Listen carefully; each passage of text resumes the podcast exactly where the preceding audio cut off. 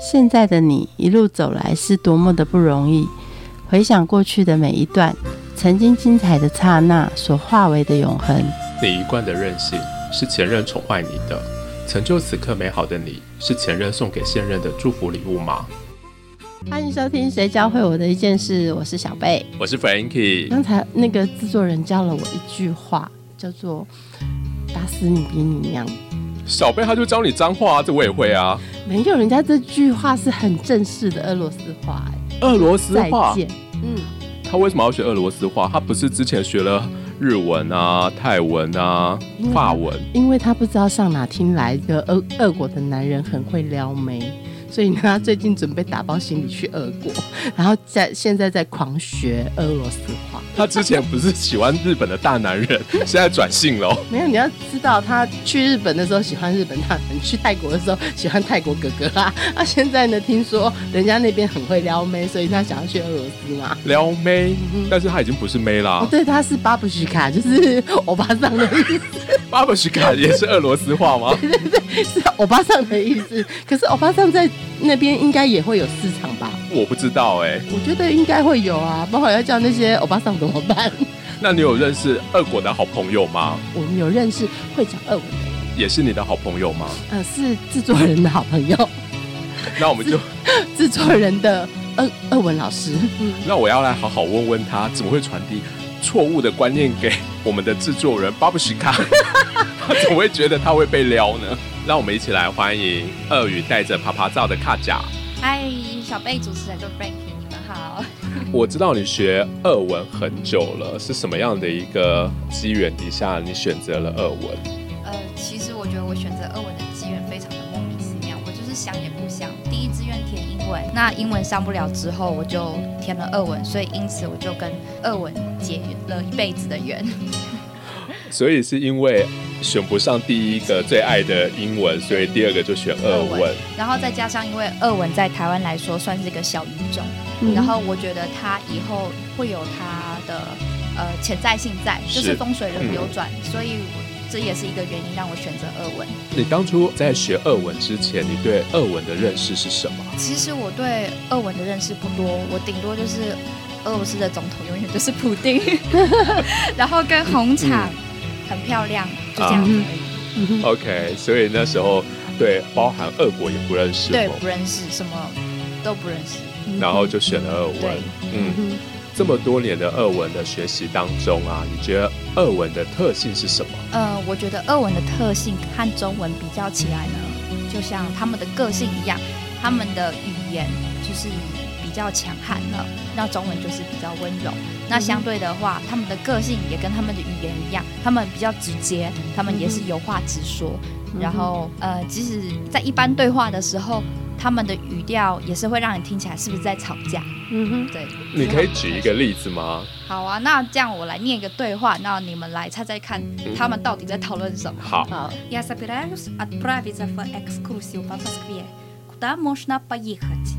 Сначала давай поедем на Красную площадь.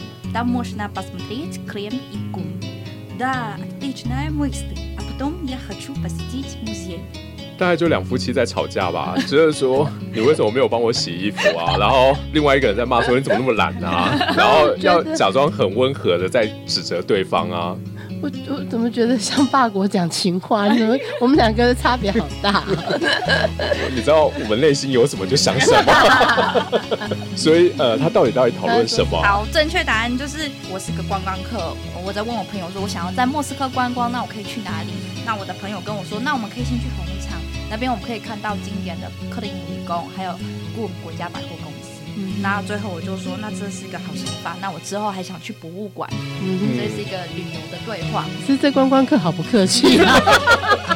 中文当中要追人啊，或者是要调情，他可以讲很长很长的话，比如说我觉得你很漂亮啊，就像盛开的花朵啊。那你说那个俄文其实都是很直接的，那他们会怎么样去讲这一种？好，以我自身的例子来说，我不知道我在俄国好像蛮受欢迎的，有点自撩妹吗？对，你是被撩吗？对，他们都怎么撩你？好，他们撩妹很简单，在路上那个俄罗斯男生看到你很漂亮，有没有？他们就会直接喊 Jevshka Jevshka，那 Jevshka 就是女孩女孩的意思。那如果你看向他呢，他就会过来跟你讲话。那讲的第一句话就是说：“我觉得你好漂亮，我喜欢你。”哦，那你可以讲一下那个俄文是怎么讲吗？好啊，比如说，我觉得你很漂亮，我很喜欢，就是 The watch krasiva ya, мне очень нравится。他们的语语调就是这样吗？还是他们的语气会更？他们语气，男生的语气会更强 硬一点，但是要壁咚的那种吗？没有，就是会直接就是像男生就是表达说我喜欢你，你非常漂亮。只是因为我是外国人，我没办法很呃准确的去把那个语调给呈现出来，甚至他们会把他们的手机号码留给你，马上马上就是会叫你拨他的电话。因为呢，这样子他就知道说这就是你的号码，这么的强势啊！对，你就是不会留错的号码给我。那女生对男生会这么直接吗？不会，女生对男生不会那么直接，但是男生会，因为俄国毕竟他们还是一个比较有男女分别的观念，男生就是应该要绅士，男生就是应该要买花送给女生，所以他们送礼物、情人节干嘛？他们一定是男生买了一束花，站在地铁或是站在地铁门口去等待他喜欢的女生来。所以还是很古老的那样子的爱情方式。对对，然后甚至去进地铁站，呃，男生不管是男女老的还是年轻，只要跟在他后面是女生，他一定都会把地铁重重地门拉开，然后等你走过去之后，他再把手放开。好浪漫哦！明天打包去去俄罗斯，我 扛行李去了。你要去啊？我没有办法。女生不挑男生。哦，还有一件事情非常的不一样，台湾有 Seven Eleven 跟全家开二十四小时，对，俄国没有。你知道俄国什么开二十四小时吗？什么花店。花店开二十四小时，哇塞，这这民族就是只要浪漫不要巧克力啊。对啊。可是俄国这么冷，会有什么花？成本应该很高吧？对，所以他们的花非常贵，真的，他们的花真的比较贵。那我们一起去好了，你可以去开花店，至 少 没有人要你可以花开花店，你觉得怎么样？二十四小时营业，但是成本很高哎，会很多人买花吗？嗯，男生会很多人买花。哇，我还蛮讶异的。女生我不知道为什么他们那边女生很喜欢男生送花，但是而且他们每一种花代表意思不一样，就是有不同的花语的。他们的花店当当中通常都有什么花？其实最基本的一定有玫瑰花，然后我进去一次有桔梗，然后郁金香。哦，比如说三月八号是国际妇女节，他们会在那一天放假。那在那一天的话，男士们都要送女士们郁金香，然后感谢这些妇女们的付出。这样。那如果我要撩妹，我要送什么花？撩妹的话，基本就是玫瑰花啦。我常常看到男生也是会送玫瑰花送给女生。哇，真特别，我真的无法想象。俄国，我要订机票。现在很便宜哦，来回两万五有找。卡长，你去俄国交换过一学期吗？一年了，算一年。嗯嗯，一年。OK，在交换这一年的当中啊，你对俄国人的认识是什么？就像我刚刚所讲，我觉得俄国人真的比亚洲人直接很多。嗯，比如说我在呃这家公司实习的时候，俄国人其实比较慢熟，那他们你要必须跟他们每天有一点一点的互动，或者是你会带甜食去给他们吃，或者是你主动帮他们忙，那之后他们就会跟你混熟，然后就会跟你聊天干嘛的。我也是要到。要走的前一个月，我才开始慢慢跟他们混熟，然后才有感情培养出来。那另外我在实习上发现的事情，就是他们俄罗斯人公归公，私归私。虽然他们在公司上吵架，但是私底下他们还是可以一起喝下午茶，一起吃个点心。你知道很好笑的是，女生在办公室工作，但是阿贝们一群阿贝们就到那个休息间，然后一起在那边喝下午茶，然后一起吃小蛋糕。他们非常爱吃。哦，小贝，那我可以跟你一起去啊！我就专门去喝下午茶，我才不要开花店呢。所以俄罗斯人很很很容易讨好嘛，对不对？甜点就可以讨好，甜点可以。我觉得 Frankie 可以去那边开甜点店，真的。所以俄罗斯的男人听起来还蛮八卦的。他们喝下午茶，他们在聊什么？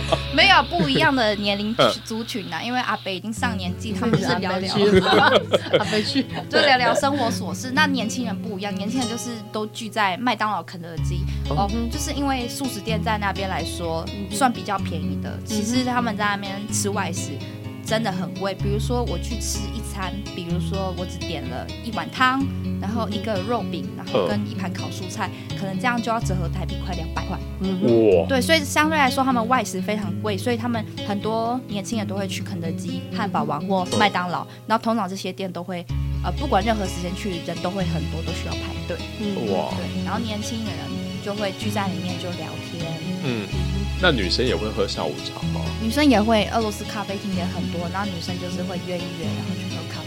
那一样喝咖啡聊是非吗？对，聊是非就是死的人就聊三吧。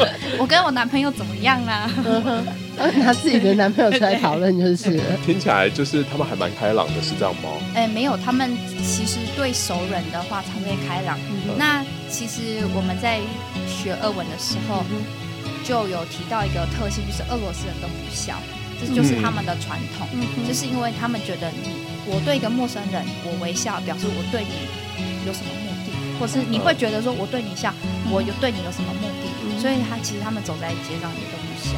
在街上是很严肃的，真的都不随便乱笑。那你除非你跟他认识了干嘛的，所以才才会有笑容，就是像一般朋友聊天一样。要不然在街上走在路上，除非你问他事情，嗯，然后或问他路，他才会跟你说话。要不然一般的时候，他们就是板着一张脸不笑，然后就这样快速的走过去，因为天气寒冷。卖东西的人也是这样吗？麦当劳是不一样，他要赚你的钱，他要对你微笑。哦，呃，你怎么知道？就是说他开始好像跟你是朋友？嗯，我会这样觉得，是因为互动变多，他会主动来找你说话。哦，对，他会主动来跟你聊天，问你的状况干嘛的。那这样我就会觉得说，哎、我们的关系有变好，因为你主动来找我了。你在待了一年嘛？对，这一年当中有过艳遇吗？其实这么多人撩你，所以你都不给，所以你都不给电话吗？我给电话，但是后来我就搞失踪了。就是我给他们电话号码，但是之后他们要来我都拒接，或者是他们传讯息给我就都不回。呃，长帅一点都会会会，对吗？所以是因为他们的外表不是你喜欢的 type 吗？不是有人帅上天堂，人丑下地狱。哦，人帅是搭讪，人丑性骚扰。对对。可是普遍来讲，其实俄罗斯的男生或女生其实颜值都还算蛮高的，是吗？嗯，不哦不，不不是吗？不是，俄罗斯男生都有一个固定的长相，就是像普丁那种的长相是他们的公式。然后嗯男生的话，其实他们到三十几岁就会有美人尖，他们有秃头的基因。哦，对他们其实帅的不多，但是女生的话，基本上女生大致上来说都是漂亮的。不过女生的话，过了三十岁就开始走针了，因为俄国的话我们叫巴布什卡，巴布什卡就是奶奶，那个俄国的那个奶奶就是就是就是跟那个 巴布西卡，俄国奶奶真的跟霍尔移动城堡那个荒野女巫真的长得一模一样，就是那么的大只。哦，因为他们喜欢吃甜食的原因吗？就是他们只要女生上了年纪，这个整个胖发福。那男生不会吗？他们男生也很爱吃甜食啊。男生倒还好，男生顶多就是维度而已，但是不会像女生就是整个大走针。嗯，俄罗斯娃娃是是他们的那个嗯特产吗？应该这么讲吗？还是说他们的呃，应该是说必买的纪念品跟伏特加一样。嗯哼，呃那它有有什么样的代表性吗？它的嗯俄罗斯娃娃代表就是一个吉祥的意思，就是因为俄罗斯娃娃它里面总共有六个以上的娃娃，就是从大到最小最小，对。然后这个代表就是多子多孙、多福气，哦，对，那至少六个以上，至少六个以上。不过我好像有听过另外一个版本，是说俄罗斯娃娃是以前俄罗斯有巫师，然后用来收服恶灵的一个娃娃，所以，但是这只是传说而已。所以是法器，对不对？是法器，不过现在来说都是一个纪念品，一个象征性俄罗斯的纪念品。嗯哼，很喜欢俄国吗？对我，我喜欢俄国，尤其是老实老实说，如果你在俄国有喜欢的人的话，你会自然而然的就会喜欢上这个国家。嗯哼，嗯，所以你有喜欢的人是这样吗？对我有喜欢的人在俄国，嗯那我发现真的爱是一个非常奇妙的东西。如果你真的喜欢那个人，你就会想要去多了解他的文化，多了解他的成长背景。那不知不觉你就会想要去多了解俄国这个国家跟他的民族性。我们现在是巴布西卡。巴布西卡，好，没问题。对，你们怎么认识的啊？对，哦其实我觉得在俄国来说，像我自己都喜欢自己一个人出去玩。那我在俄国使用一个软体叫 Couch Surfing，就是 Couch Surfing 不只是一个背包客，你可以去别人的沙发哦免费睡觉。其实它里面还有举办很多活动。我就是透过里面一个活动叫 Davai Baruski，Davai Baruski 就是说一起来说俄文的意思，所以我就去参加这个活动。那参加这个活动就会认识很多外国人，然后也有他们本地的俄国人嗯来参加。那我就是透过这个活动去认识男生。他是俄国人，对，他是俄国人。是俄国人，一听就不纯正啊，就心术不正啊。因为你看这活动叫什么？一起来说俄文。我本来就俄国人，我干嘛去参加一个一起来说俄文？这不真的，真的，这这不就像我认识外国人呢、这不就像是我去参加一个一起来说中文的活动？他就是为了认识妹啊。对，我跟你说，那个活动有很多俄国女生去参加，他们的目的就是要认识外国男生。哦，对，他什么样的部分吸引到你？一开始是外表，因为那时候我在看一个俄剧叫《背叛》，其实这个俄剧非常好看，在讲女主角就是外遇的故事。但是呢，里面就是其中一个男主角的侧面跟他长得很像，所以就是那时候看久了嘛，就看到他的侧面，觉得哎、跟他很像，然后又长得不错，所以就所以他一定没有美人尖嘛，对不对？他 没有美人尖，他多高？他一百七十八公分。哦，很高。那你们怎么发展？我们发展嘛，其实他也是直接跟你要电话吗？没有。你以为呢？不是我的意思是说，一开始他怎么进展？我他也是直接跟你要电话吗？他也是很直接，就是嗯他会。就是直接坐到你旁边，然后就开始问你的事情。嗯那在街上走路的时候，就是俄国男生，就是他喜欢你，他就是会一直跟在你旁边，一直跟你跟跟你走在旁边，然后一直问你事情。然后当我们坐地铁，因为你知道俄国地铁也是、呃，也可以算是地下博物馆。那俄国地铁的手扶梯都很长，所以我们坐手扶梯的时候就有很多时间，就是可以面对面这样讲话。然后他就会直接说你很你很漂亮，你是大美人，嗯然后这样样？然就后沦陷了。我没有沦陷，我没有沦陷，我没有沦陷，我没有那么肤浅好吗？我们真的很像巴布西卡。去看的眼眼神有多羡慕，你知道吗？等一下会希望你告诉他那个团怎么参加好了，留一下资讯。叫爸爸去赶紧下载 Couch Surfing。结果来了一群普丁，一起说二文。补丁也不错哎，补丁 补丁也有钱哎。哦，也是啊，OK，嗯，就是他就会说，那我还还会再传讯息给你，我们啊再联络这样子，然后之后就是会约出来，那约出来知道就是种种东西，就是感觉对了就就继续会一直约出来这样。嗯，那你们什么时候确认在一起？这个有点因为远距离嘛，所以啊我们就没有去确认什么，就是让这个感情顺其。什么时候你要再回俄国？当我在俄国找到工作的时候，我就会回俄国等一下要讲的是异国恋情教会我的一件事事。情。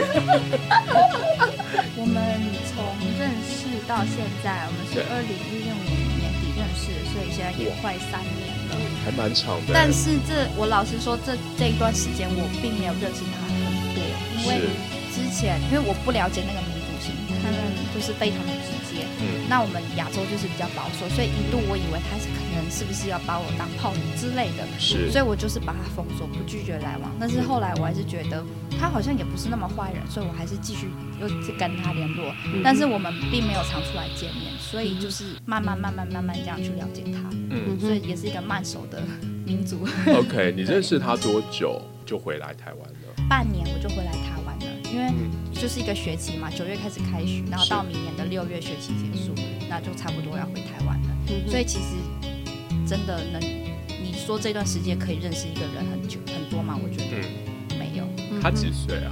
他二十六，哦，啊，我二十五，所以同辈。嗯哼，哇哦，你会拿他跟台湾的男生比吗？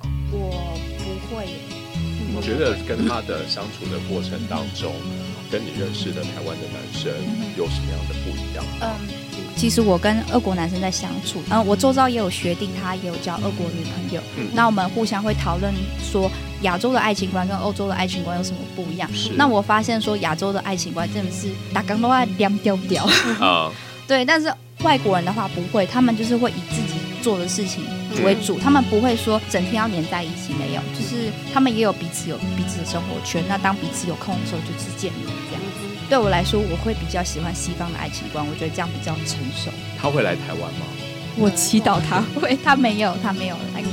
嗯，你说祈祷他会的意思是？就是我不知道，因为俄国现在经济不太好，那其实我也没有去跟他聊到经济上的状况，我也不知道他经济到底是好不好，因为再加上俄国现在最近的经济就是走下坡，是。所以虽然我们台湾过去的机票对我们来说算便宜，但是我不知道哦，他们来台湾的机票是不是算贵，因为我听过几个朋友跟我说，他们觉得算贵，嗯哼，所以我就不知道说这个东西这个价钱是不是他可以负担的。俄国跟我们有时差吗？有我们台湾快俄国五个小时，所以比如说现在是下午九点，他们就是下午四点。嗯哼哦，就差不多是你要跟他情话绵绵的时间吗？没有，我们不会每天情话绵绵。哦，可惜了，本来想说来一段你们的情话的，对话，大白天的，四点，没有，他们四没有，点现在下午啊，下下午四点已经太阳下山了。对，下午嗯四点啊也是。傍晚的也还好，嗯没有很晚。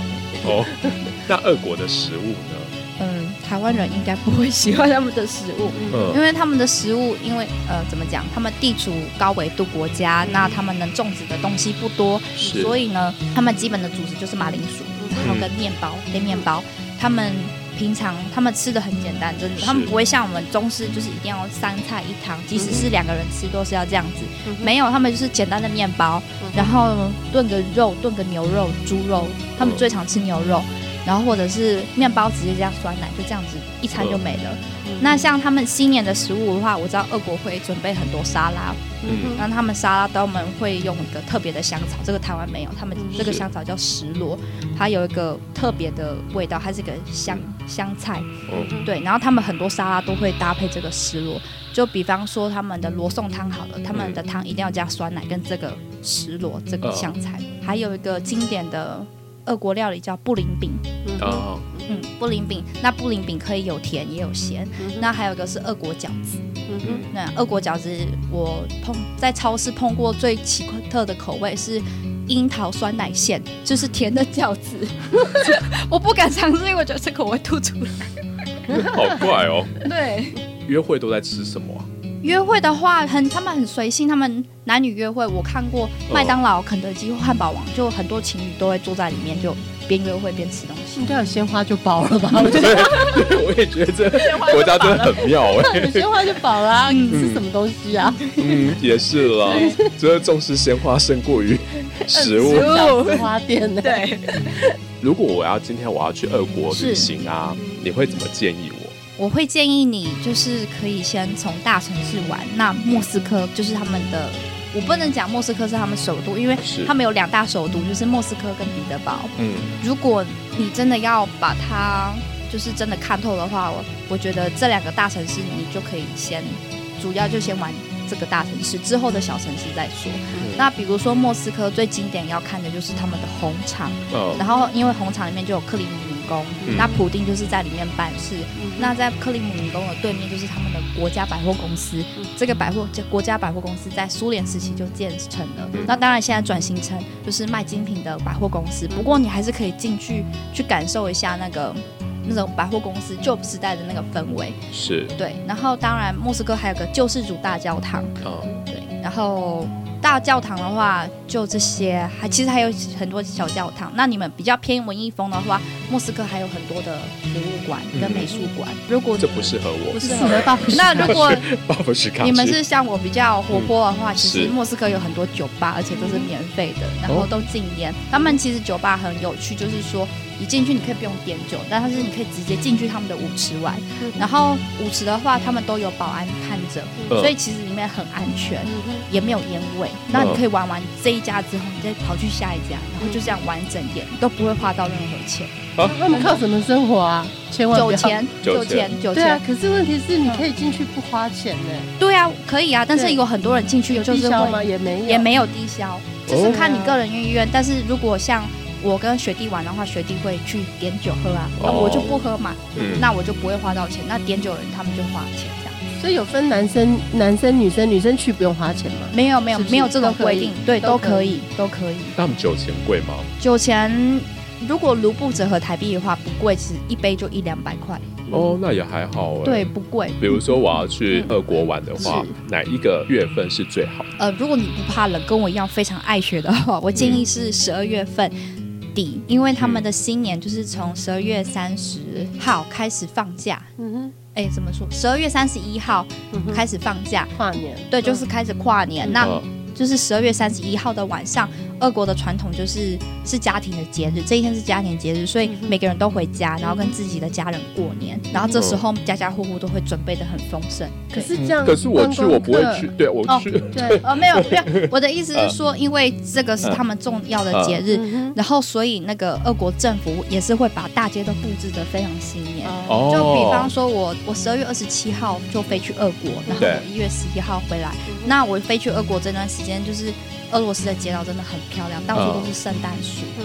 然后街上有很多新年的装饰，就是真的跟台湾不一样，就非常有新年的氛围。然后又加上下雪，嗯，就就更有那个气氛。所以我推荐你们新年可以去，然后新年相对的政府也会办很多活动给外国的观光客。那如果你们会怕冷的话，那我就是建议八月份的时候，夏天的时候去，嗯。不冷，说到热也没有到很热，然后你们就是可以穿很轻便的衣服，哼然后去逛莫斯科，因为莫斯科有很多的大公园，嗯有很多的博物馆，嗯所以就是在那种舒服的。重点是莫斯科八月份的时候，因为是他们处在高纬度，嗯所以他们八月份夏天太阳下山的时间是九点半，晚上哦九点半。嗯所以就变成说，你白天可以利用的时间很多，嗯所以你就可以跑很多的地方，然后天气又没那么冷。嗯哼对他们那他们的工作时间呢？他们的工作时间跟台湾差不多，也就是比如说九点到六点，八点到五点，也是这种时间。那他们会比较晚吃晚餐吗？他们吃晚餐的时间不固定，那店几点会关？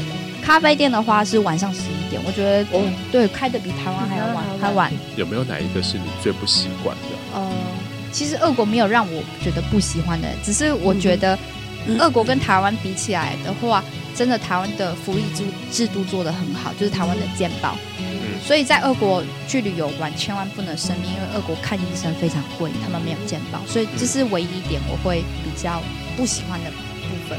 所以你在俄国发生过一些生病的事情，所以才会知道这些。没有，是因为呃，比如说在俄国看牙医非常贵，因为我有个朋友他就是牙齿有问题，然后他要去看牙医，那就是幸好他有保险，要不然的话，我的俄国朋友跟我说，第一个你去看牙医，你俄文不通，你没有很流利，是那医生可能会唬你或干嘛的，对教你做什么，然后去跟你收非常高的金额。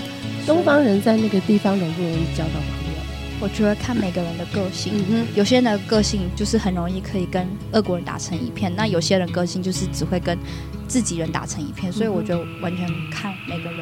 嗯嗯，他们会有一些种族或者是肤色的歧视吗？没有这个我，这个也是为什么我喜欢俄国多于美国，因为嗯俄国在苏联时期，嗯。他们就是有一个广告的画像，那上面是三只手握在一起，那这三只手的颜色分别是白色、黄色跟黑色，嗯那意思是说大家都是朋友，嗯嗯就是他们没有种族歧视。嗯对，然后所以我去俄国的时候，就是除非你在街上大声讲话或做出一些不礼貌的事情，嗯他们才会就是用那种眼神看你。但基本上在俄国，我没有感觉到任何歧视的。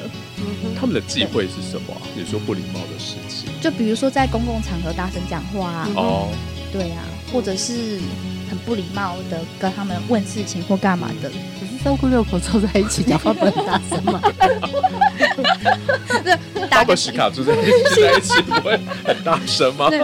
两个巴布什卡在一起，很恐怖我打个比方，就是嗯比如说，因为现在俄国有俄国跟中国的关系很好，有很多大陆团去俄国，嗯那这些大陆团都是年纪比较大，那他们就会在一些公共场合，比如说是博物馆啊，或是在百货公司里面，就是会大声喧哗。嗯干嘛？有一个事情我跟你们分享一下，就是我看一个俄国新闻，就是在红场外面有一个教堂，那有一个大陆团里面的中国人，他急着要上厕所，但是教堂里面也没有厕所。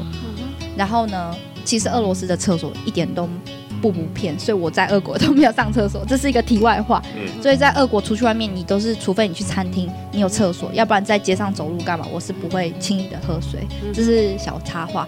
然后就是有一个中国的大叔在教堂外面尿尿，嗯，就是直接在教堂的外墙哦，尿尿，然后对，然后这非常不尊重，因为教堂对他们来说是个神圣的地方，是，所以俄国政府就下令说，你以后不可以再来。然后第二次就是直接吊销这个导游的执照。那你觉得你学了俄文啊，嗯然后你自己去俄国啊，是，啊、你觉得你教会你的是什么？我觉得 俄文教会我，就是让我从一个温柔的女生变成一个强悍的女生。哦，因为俄国念书的时候，我发现俄国人非非常直接，然后他们讲话就是公归公，私归私，这让我非常喜欢。那甚至有一次我在考试的地方，就是我要去考证书，那我考完之后。我要去拿我的检定证书，但是明明就是俄国人的错，他们硬是说是你的错，那我觉得不对，所以我就用我的破俄文去跟他们吵架，当场在那边跟俄国人吵架。所以我觉得从俄国回来之后，我就把他们的民族那种强悍性给学回来了。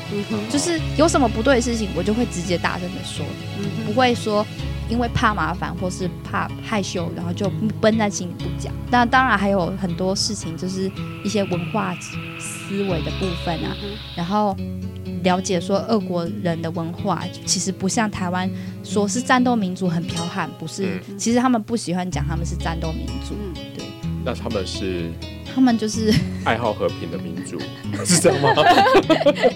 嗯，所以他们就是有什么事情直接做，有什么事情就直接讲。我觉得就就像靠长刚刚在念俄文啊，他都让我有一个很深刻的体会，是说，好像其实每一个语言当中，它一定跟它的文化有息息的相关。嗯，包含就是说，刚刚在念那个，我听起来很像在吵架，但是他其实是在问路。嗯。对，那我我我想那个后面那一种啊、强悍跟直接，然后可是我又可以看到俄国文化当中的那个反差，嗯。那个反差是说这么剽悍的、直接的民主，居然是这么的浪漫，二十四小时的花店，果然就是我我会觉得那是一个好可爱哦。嗯。对，难怪呃很多人就会在俄国当中陷入那一种恋爱的氛围。对，因为反差萌总是会让人家觉得啊、呃是一种很那个落差的那个部分，对你就会更想去认识跟理解它。对嗯，对对。，接下来我们请卡甲来跟帮我们介绍一首俄文歌曲。好的，我现在要跟大家介绍一首歌曲，它的歌手叫 Murad Nasirov，他是一个新疆维吾尔族的人，嗯哼，但是他就是在俄国当兵，所以他就是以俄文为主。嗯那这首歌的歌名叫 Ya Eda 对，中文的意思是说我就是你》。就是我，谢谢。